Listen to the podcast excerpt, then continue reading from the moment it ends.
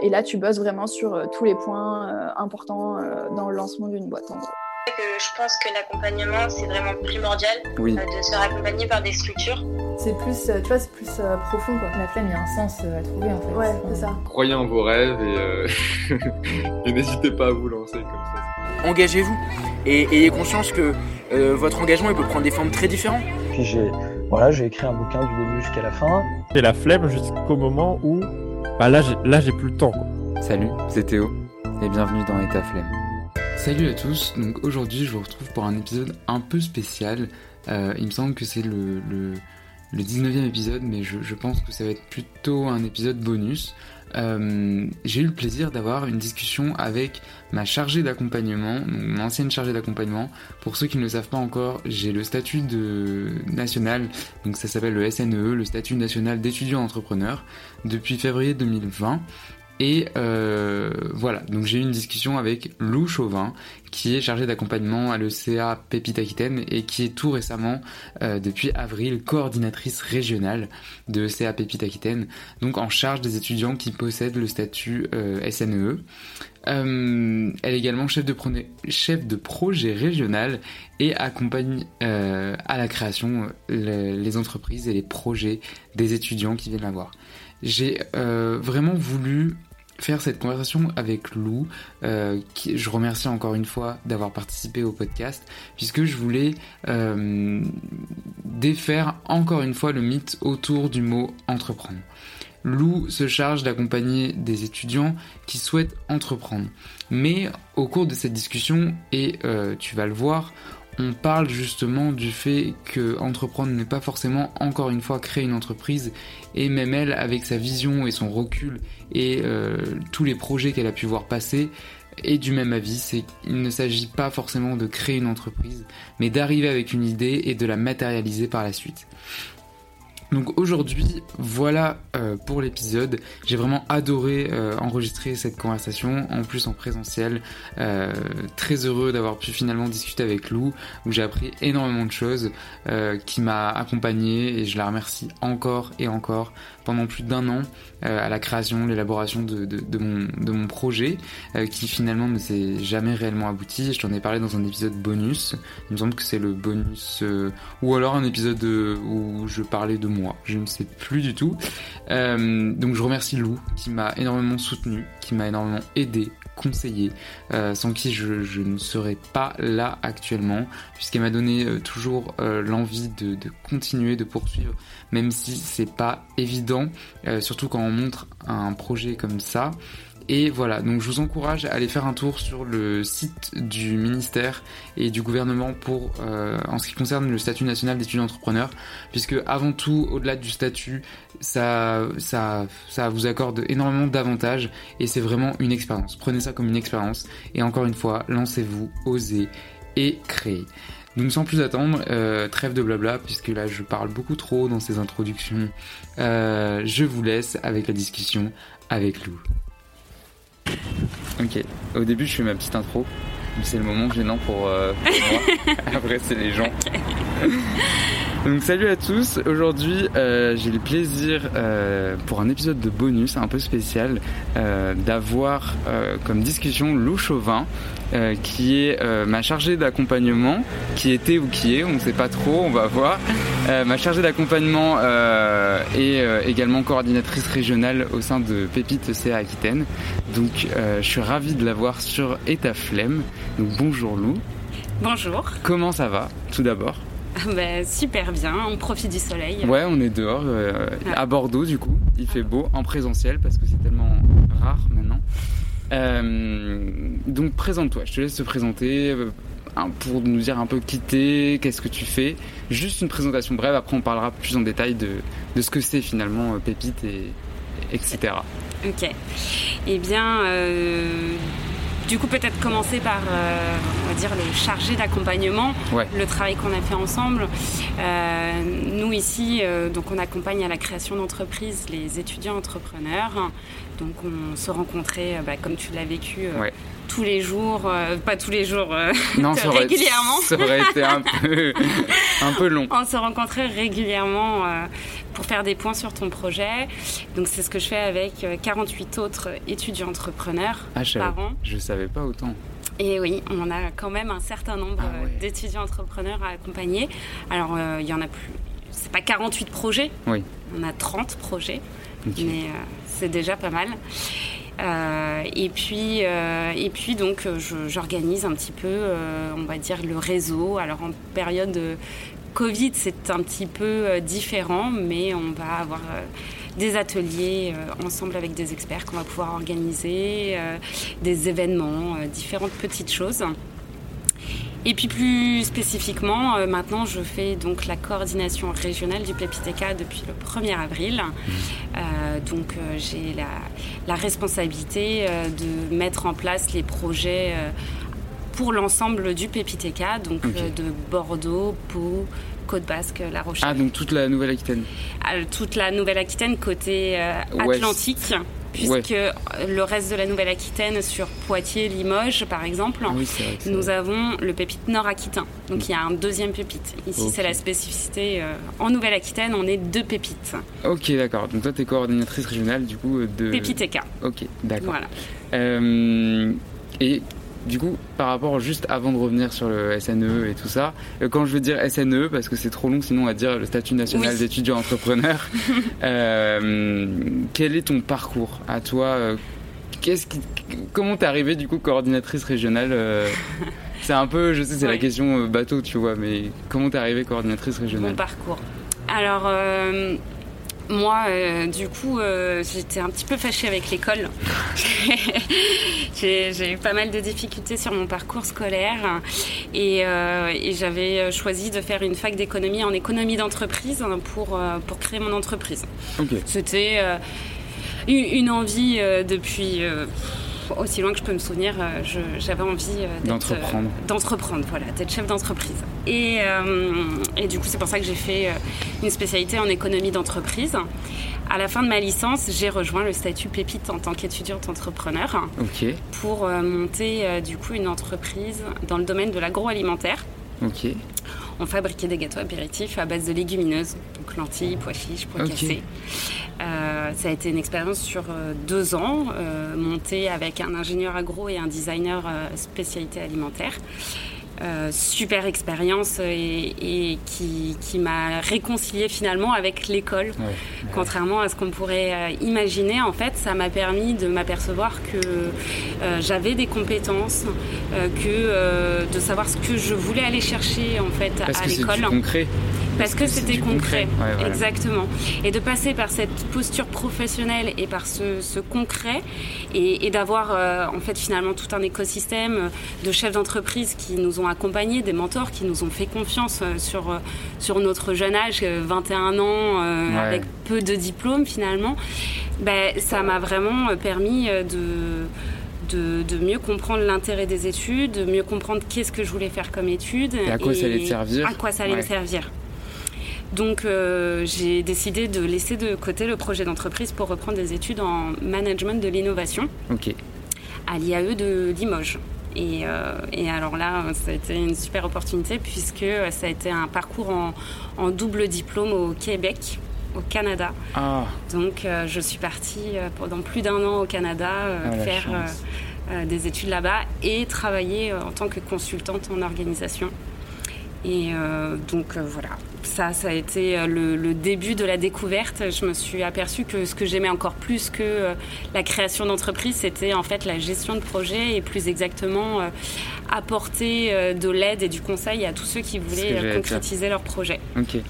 Donc je suis revenue en France et j'ai intégré, euh, alors j'ai d'abord travaillé un petit peu en tant que consultante euh, en France et puis ensuite j'ai intégré le Pépite en tant que chargée d'accompagnement, euh, voilà, pour finalement faire une sorte de boucle et apporter un petit peu ce que j'avais pu avoir et aider les étudiants entrepreneurs à construire leur projet au-delà du projet entrepreneurial, vraiment leur projet professionnel. Ok, waouh, bah, quel parcours. ok, je vois, je savais pas du tout que tu étais partie au au Québec. Mm. Euh, et euh, comment toi tu dirais, parce qu'il y a de plus en plus d'étudiants qui, qui se lance. Je pense que tu le, tu le mm. sens, tu le vois. Euh, est-ce que, enfin, toi en gros, c'est de passer de l'idée au projet, ou alors est-ce que l'étudiant arrive avec un projet défini et dit bon, je veux faire ça, et tu vas l'orienter sur bon bah là il faudrait que tu vois un juriste, il faudrait que tu vois un comptable, il faudrait que tu te renseignes voilà, explique-nous un peu comment ça fonctionne euh, mm. pour avoir le statut déjà, parce que je pense que le statut est très très peu connu. Mm. Et euh, moi, je l'ai vu euh, justement en substituant mon stage cette année. voilà, ils avaient jamais vu ça dans mon université. Donc même s'il tend à être de plus en plus connu, voilà, je voulais un peu que tu débroussaille ce, terme. Ok. Alors oui, donc c'est vrai que le, statut étudiant entrepreneur, donc SN2E, est un statut national qui a été créé en 2014 donc finalement c'est quand même assez récent. Euh, et donc euh, ça, évolue euh, de manière perpétuelle et aujourd'hui, comme on demande de plus en plus aux jeunes d'avoir de nombreuses expériences professionnelles, mm. ça, tend à se développer en fait ce statut parce qu'il permet une réelle expérience professionnelle qui est une expérience longue. Donc ça, commence à avancer. Pour, pour intégrer le statut, en fait, hein, il faut passer devant un jury donc euh, nous, euh, chez le Pépithéca, on en a trois fois par an. Un en juin, un en octobre et un en janvier. Et à chaque fois, le statut est valable sur l'année scolaire jusqu'à août de l'année scolaire en cours. Euh, et sur la sélection des projets, initialement, le pépite, hein, les pépites, puisqu'il y en a 33 en France, avait plutôt pour vocation de d'être un acteur central de l'écosystème qui permettait d'être une porte d'entrée en fait pour ces étudiants entrepreneurs dans, dans l'écosystème entrepreneurial, donc d'accueillir à l'état euh, qu'on appelle gazeux.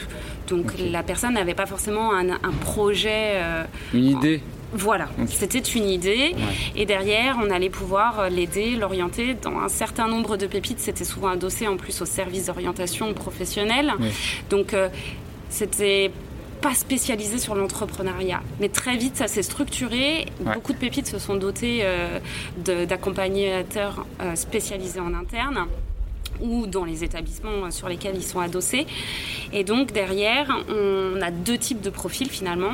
Et nous, chez le PPTK, on a vraiment, je dirais, 50-50 euh, ah profils euh, qui vont être soit en effet à l'état gazeux, euh, avec qui on va construire leur projet professionnel et, au travers de leur projet d'entreprise. Presque partir de, zéro, enfin. Presque de partir de zéro. De juste de l'idée, Juste de l'idée. Là, on va travailler en fait leur business model hein, avec l'outil avec différents outils, GRPLA, Business Model Canva, mm. on en a plusieurs qui vont permettre de qualifier le projet. Et puis on va finir par un bilan de compétences hein, pour en fait se servir de ces, ces compétences douces, donc euh, l'autonomie, euh, la, gestion de projet, le fait d'être proactif. Hein. Ça, ça va permettre à l'étudiant derrière de valoriser soit euh, pour intégrer un, un, nouveau diplôme, soit pour décrocher un stage, ou un salariat, pas forcément pour monter le projet en tant que tel.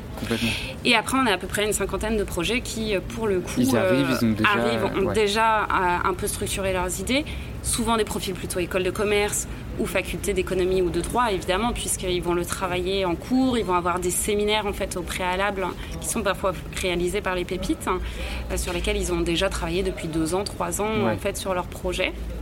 Et donc euh, là, euh, cela, on va vraiment les accompagner plutôt vers une transition vers des pépinières d'entreprise ou des incubateurs euh, plus structurés. par exemple, nous, on, travaille quand c'est des projets dans la tech avec Unitech ou TechnoWest, hein, pas mal. Lorsqu'on est sur les projets plutôt innovation sociale avec Darwin ou La Ruche hein, ou Emera. Euh, voilà. en fait, on va. Alors là, c'est les exemples sur Bordeaux. Après, évidemment, on a les exemples sur La Rochelle et Pau, euh, à Pau notamment avec euh, la Technopole Hélioparc. Voilà. Donc, on a pas mal d'interlocuteurs avec qui on va mettre en relation en fait ces étudiants entrepreneurs. qui vont pouvoir après développer, on va dire, dans une cour d'adultes. Leur projet. Leur projet. Ok.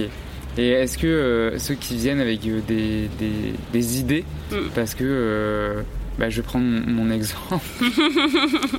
Est-ce que ceux qui viennent, parce que moi j'étais arrivé avec une idée, enfin c'était pas réellement un projet, je sais pas si on peut le qualifier de... Non, c'était une idée.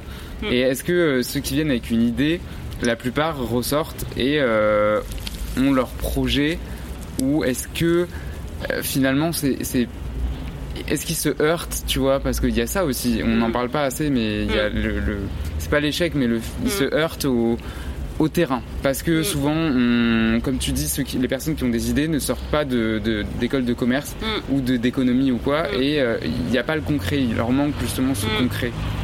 Donc, ouais. Oui, alors après, il faut pas avoir peur de, de, de, ça au sens où c'est pas parce qu'on vient. Les, les, profils école de commerce ou économie, en effet, ils ont une très bonne idée de la structuration de l'entreprise, mais ils vont pas avoir une expertise métier alors que tous les autres profils vont rentrer plutôt par ce qu'on appelle expertise métier. Par exemple, un ingénieur qui arrive avec sa technologie, il maîtrise très bien sa technologie. Euh, donc on va pouvoir lui apporter l'expertise euh, du coup entrepreneuriat par le fait de faire intervenir euh, des, des, experts. Mais ils connaissent leur domaine. Voilà. Alors que les écoles de commerce ou les, les facs d'économie, bah, s'ils n'arrivent pas avec une idée euh, forte ou qui s'associent pas à une expertise métier, ouais, ils sont pas spécialisés. Il n'y aura pas de fond. Donc de toute manière, en fait, finalement, il n'y a pas de et, ça va être plus dur pour nous euh, de venir leur faire travailler ce fond parce que ça, l'idée, euh, s'ils viennent sans idée, ça, c'est plus compliqué. Donc finalement, il n'y a pas de profil qui est plus avantageux qu'un autre.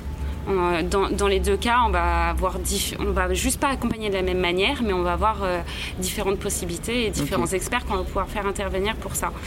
Euh, après, euh, du coup, je ne sais plus quel était le reste de la question, ce que je voulais dire. Non, mais tu peux continuer sur ce que tu, ce que tu disais. Ouais, je sais je, plus sais du tout.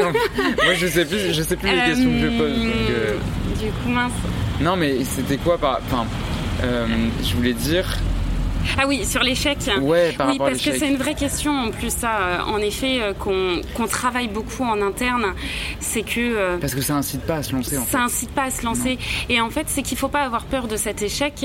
la, preuve, c'est mon expérience personnelle hein, sur le statut étudiant entrepreneur moi, au début, quand j'ai décidé d'arrêter le projet pour reprendre les études, à un moment où en fait on avait des clients qui nous disaient oui ça marche, on avait la preuve de concept, on avait tout, euh, on savait que ça fonctionnait. Pour nous, c'était pas le problème de mais le problème, c'était que moi, j'avais envie de reprendre des études. Et donc, euh, les, autres associés ne, ne se sentaient pas de le prendre euh, tout seul. Donc, on l'a vécu comme un échec parce qu'on avait l'impression qu'on ne pouvait pas faire les deux. Qu'on était passé à une étape où, en effet, euh, c'était plus possible d'être à la fois étudiant et entrepreneur, parce que là, le, métier d'entrepreneur était vraiment à plein temps. À Il fallait choisir, en fait. Il fallait choisir. Hmm. Donc, sur le coup, ça a été vécu comme un échec. Et sur peut-être mes six premiers mois après l'arrêt du projet, je l'ai vécu comme un échec. Hmm. Mais en fait, pas du tout. C'était simplement euh, un chemin qui m'a permis euh, d'avancer sur autre chose. Exactement comme un stage, exactement comme n'importe quelle autre expérience professionnelle qui va apporter dans notre parcours, en fait. On n'est pas obligé de faire le même métier toute sa vie. Et être étudiant entrepreneur, pour moi, c'est un métier comme un autre qu'on va faire à une période de sa vie parce qu'on a envie de le découvrir, parce qu'on a envie de le tester. Mais c'est pas nécessairement pour en faire euh, sa vie et sa carrière. Parce qu'on peut s'apercevoir au-delà du fait que le projet ne marche pas, on peut s'apercevoir que c'est pas le métier qu'on a envie de faire en fait. C'est pas finalement ce qui nous plaît. Et que c'est pas ce qui nous plaît. Et en plus, le métier d'entrepreneur et le métier euh, de chef d'entreprise, c'est pas le même du tout. Non.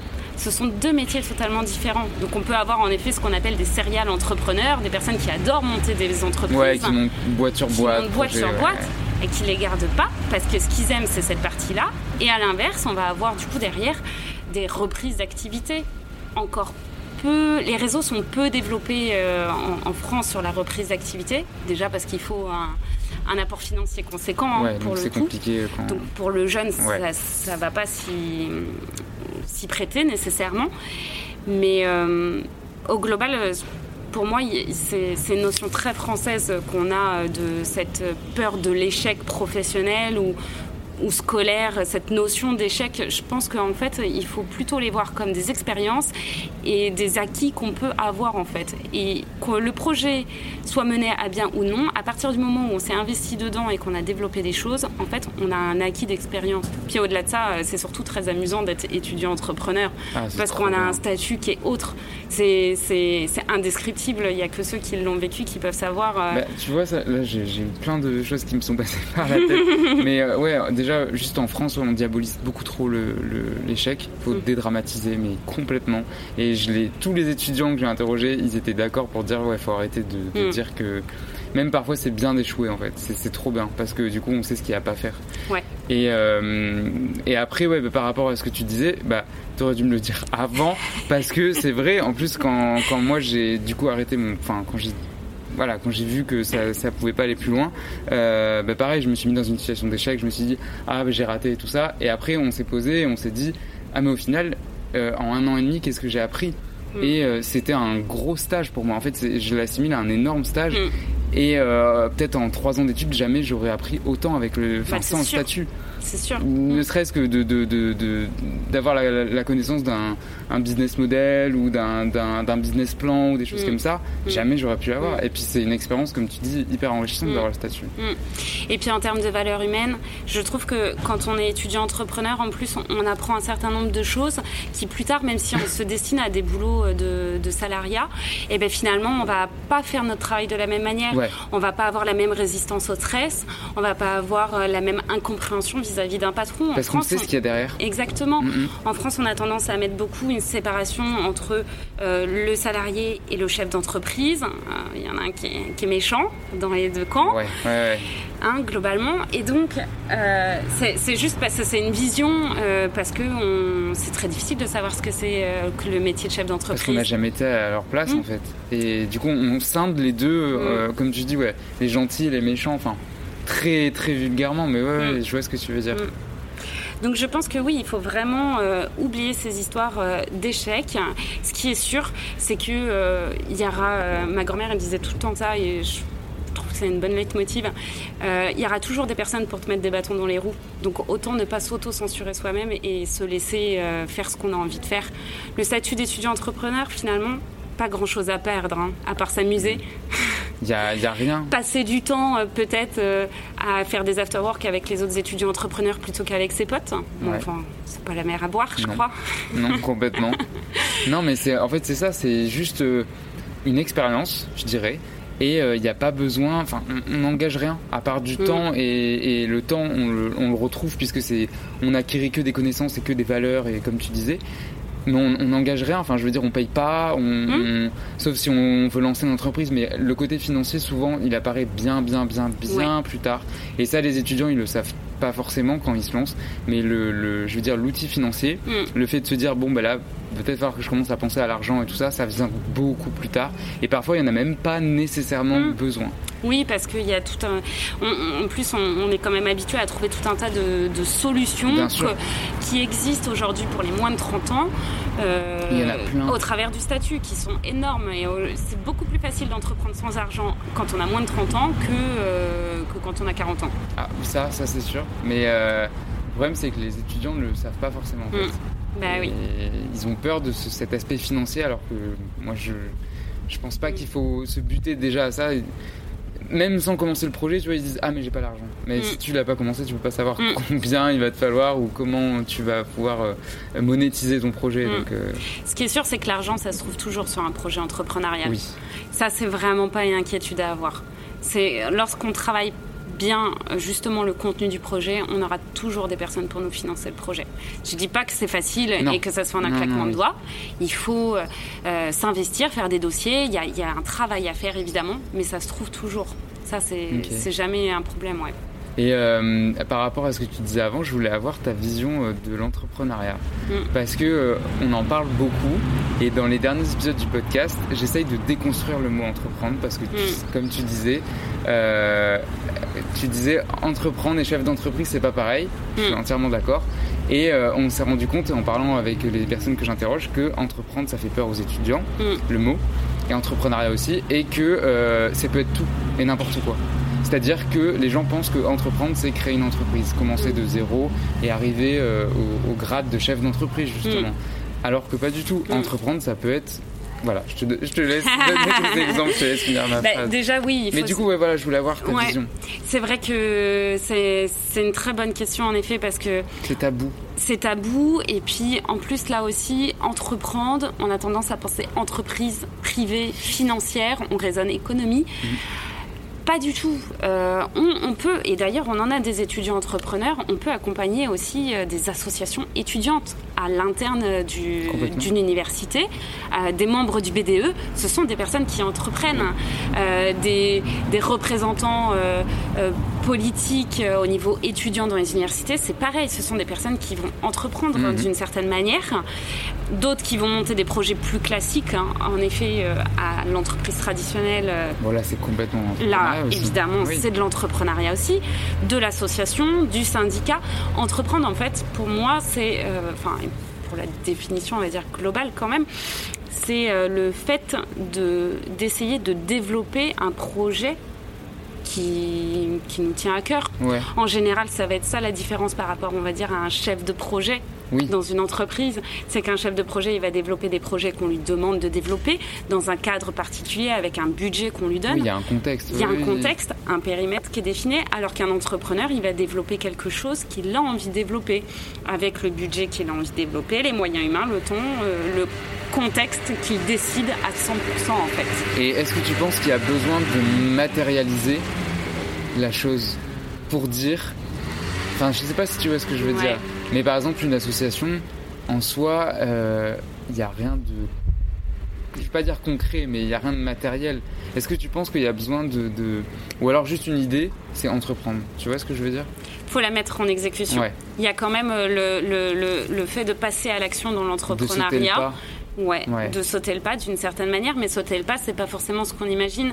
Je sais que par exemple pour toi, on en a parlé souvent de cette histoire de sauter le pas, mais pour autant, tu es un vrai entrepreneur au sens de la définition du terme, parce que tu as entrepris des actions, tu as eu des idées, tu as testé des choses, tu es allé questionner, discuter, échanger sur cette idée. Ça, c'est de l'entrepreneuriat un entrepreneur qui se décrit entrepreneur et qui est tout seul à l'image de ce qu'on imagine des fois dans son garage derrière un ordinateur, ce n'est pas un entrepreneur. Non, parce qu'il se, il se confronte pas à la réalité du terrain. Exactement. Je pense qu'il faut un minimum d'action, tu as raison en fait. Un entrepreneur, c'est quelqu'un qui a une idée et qui veut la mettre en action. Ouais. ouais et, la mettre en action, ça peut être simplement aller discuter et échanger avec quelqu'un en physique, je précise, un chat sur Internet ou une demande de devis euh, par téléphone, ce n'est pas entreprendre. Non parce qu'il n'y a pas, on n'a pas la relation, on n'a pas la proximité, on n'a pas le contact. Même, euh, tu vois, les questionnaires euh, qu'on faisait, les questionnaires, que ce soit Cali, mmh. Quanti, pour moi, ça c'était juste une raison de plus de continuer le projet ou alors une raison de le valider, mais c'était pas quelque chose qui faisait que euh, ça allait changer euh, la donne un peu quand même, mais enfin voilà. Mm. Je pense que ouais, il y a besoin de, matériaux en fait pour, euh, pour dire qu'on entreprend. Et du coup, j'ai oublié ma question. Décidément.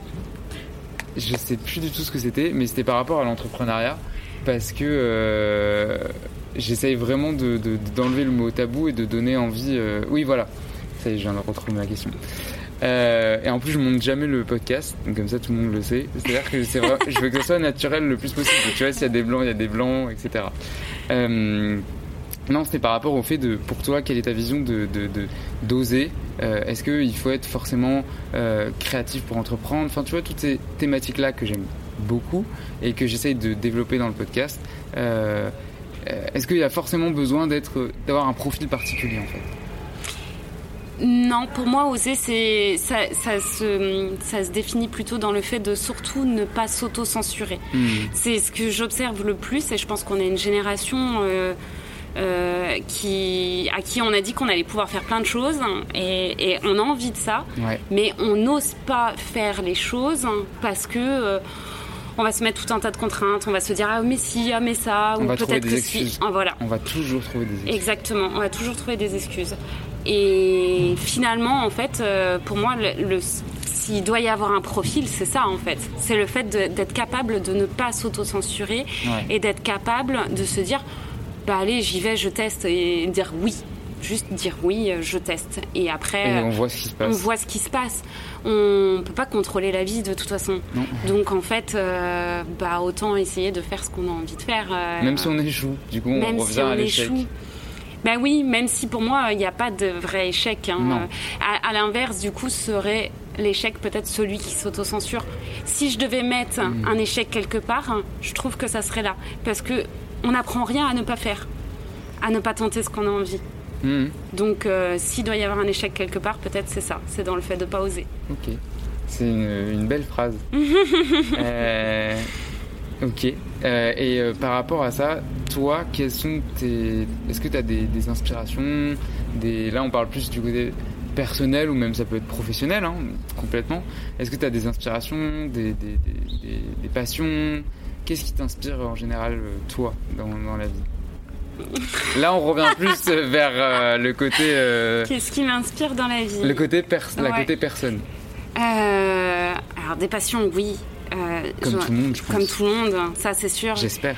oui, j'en ai. c'est vrai que moi, moi j'ai une, une, grande passion, c'est le voyage en solitaire, dans, dans, les espaces naturels. Euh, par exemple, je, suis partie euh, faire du canoë euh, au pôle Nord. Toute seule Toute seule. Ah ouais.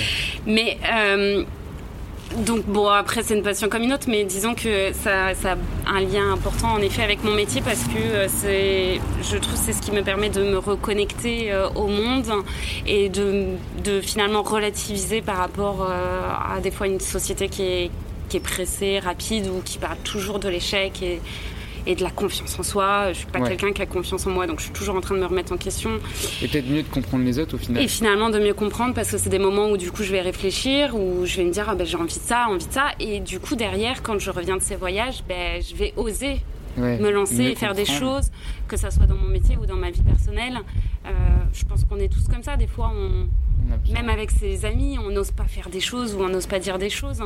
Et ben finalement, moi, du coup, cette passion, elle me permet euh, de recharger ça.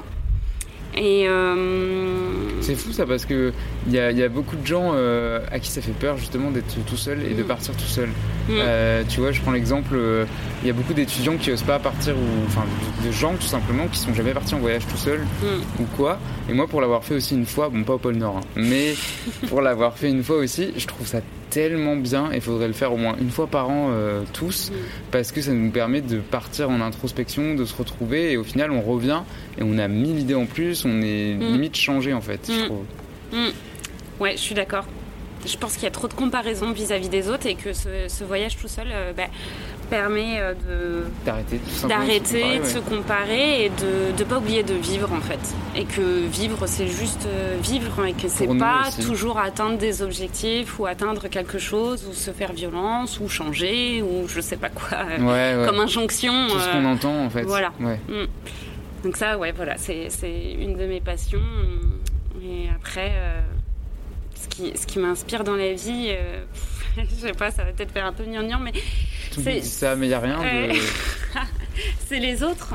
voilà. J'aime, j'aime, euh, pas pour rien aussi que je fais ce métier-là et que j'aime ces métiers de contact où on voit beaucoup de monde. D'ailleurs, euh, depuis un an, je, je, vis assez mal le fait que le contact soit réduit à de la visio parce qu'on n'a pas, euh, on n'a pas ce même contact, même si on va beaucoup parler. Et j'ai cette chance, en effet, par rapport à d'autres qui seraient en télétravail depuis un an, c'est que je suis en rendez-vous constamment avec des personnes. Donc j'ai quand même un échange, un lien social, sociable. Mais on perd cette spontanéité. Ouais. C'est pas pareil en physique. C'est pas pareil en physique. Tu ressens l'énergie de la personne, t'as la gestuelle, as...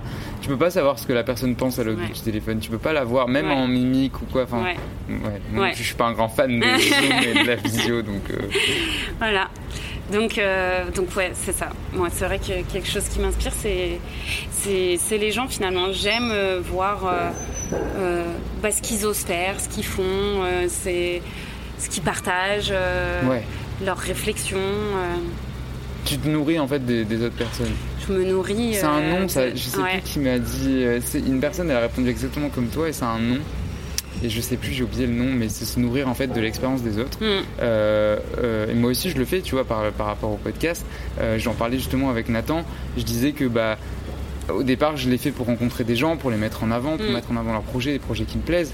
Mais après, moi aussi, je le faisais pour moi parce que ça me permet d'atteindre des gens que je, veux interroger. Et moi, ça me nourrit aussi parce mm. que euh, bah forcément, je bois les personnes de, Non, je bois les paroles de la personne. si tu bois les personnes. et, et, du coup, je, je prends toute l'expérience, en fait, ah. j'enregistre. Mm. j'assimile et je trouve c'est enfin ouais franchement c'est ça aussi une inspiration les gens ils pensent qu'il faut absolument avoir une inspiration pour faire quelque chose ou quoi mais non ça peut être Ouais, voilà, comme tu dis, ça peut être les gens. En fait, ça peut être plein de, plein de choses, même. Euh, une fois, j'avais lu euh, ça. Euh, c'est le, conseiller du Dalai Lama qui avait dit ça, que lui, il, habitait New York, je crois, maintenant, donc après son, passif de, moine tibétain. Donc gros changement. Ouais, gros, gros changement, je pense. Et il disait que euh, du coup, pour arriver à supporter cette société euh, pressante de nos sociétés occidentales, ben, en fait, il allait dans le métro et il essayait de capter les sourires de tout le monde.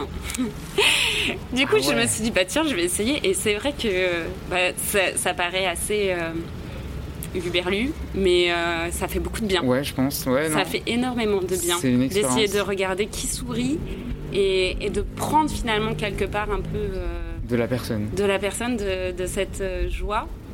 Si on arrive à le, savourer, alors c'est peut-être un peu spirituel dit comme ça, Ou mais. à le euh, ressentir, ouais. À, Le, voilà, le capter. À le capter, et ben, ça, ben, finalement, euh, ça peut, ça peut apporter difficile en ce moment quand même un peu. on peut le voir avec les yeux quand même, malgré tout. On, on, arrive à capter Même si on ne le voit pas, voilà, c'est l'avantage du, du, physique, c'est ce que tu disais. Et je pense qu'il ne faut pas être euh, extra lucide ou spirituel ou quoi que ce soit pour euh, être capable de ressentir le fait que quand on se, se voit à proximité euh, d'une personne, on va capter quelque chose qui va nous apporter un apaisement ou un stress à l'inverse quand la personne est stressée d'ailleurs, hein, ou une tristesse, euh, enfin tout un tas d'émotions euh, qu'on n'a pas en effet euh, en, bah, distance, non, mm. ça c'est sûr.